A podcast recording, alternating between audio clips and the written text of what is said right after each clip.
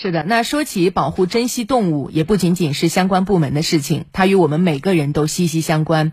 也许我们生活当中一个小小的举动，就能为长江生态保护做出大贡献呢。比方说，日前在重庆就发生了一件事儿：钓鱼爱好者邓先生钓起了一条大鱼，但是呢，当他仔细看过这条鱼之后，便毫不犹豫地将其放生。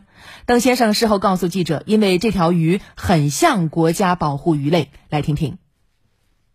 在重庆白居寺大桥桥下，记者见到了邓先生。他说，前两天晚上八点多的时候，突然在桥下看到一条从未见过的鱼。我感觉太重，晓得是个大鱼，哪晓得扯起来就是个鲟鱼。放生，放生，放生，放生。管他啥子也不用，都不要了，都不要了，都。邓先生把拍摄的手机视频发到了网上，不少网友认为这条鲟鱼不一般。很可能是国家一级保护动物长江鲟。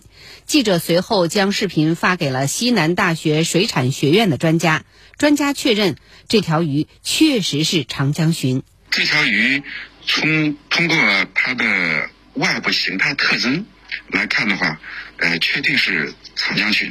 呃，就它的体侧的骨板数少于五十八枚，就是尾鳍上方有两枚比较小的古板。哎，这是长江鲟和中华鲟所特有的一个特征。不少网友表示，长江鲟、中华鲟野外已经绝迹，为何还能在长江里钓到它们呢？刘教授解释说，这种观点其实不正确。长江鲟、中华鲟只是野生的数量极其稀少，但作为物种并没有消失。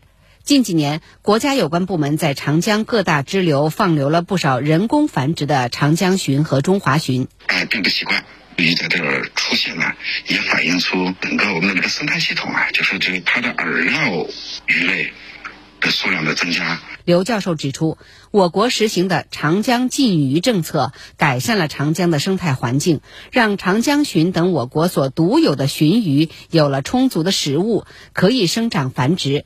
在这里，我们也要提醒垂钓爱好者们：如果钓到一些自己不认识的鱼类，最好不要私自处置，可以拨打渔政部门的电话，由专业人士进行辨认，以免误钓误食国家保护动物，给自己带来不必要的麻烦，甚至还有可能涉嫌违法犯罪。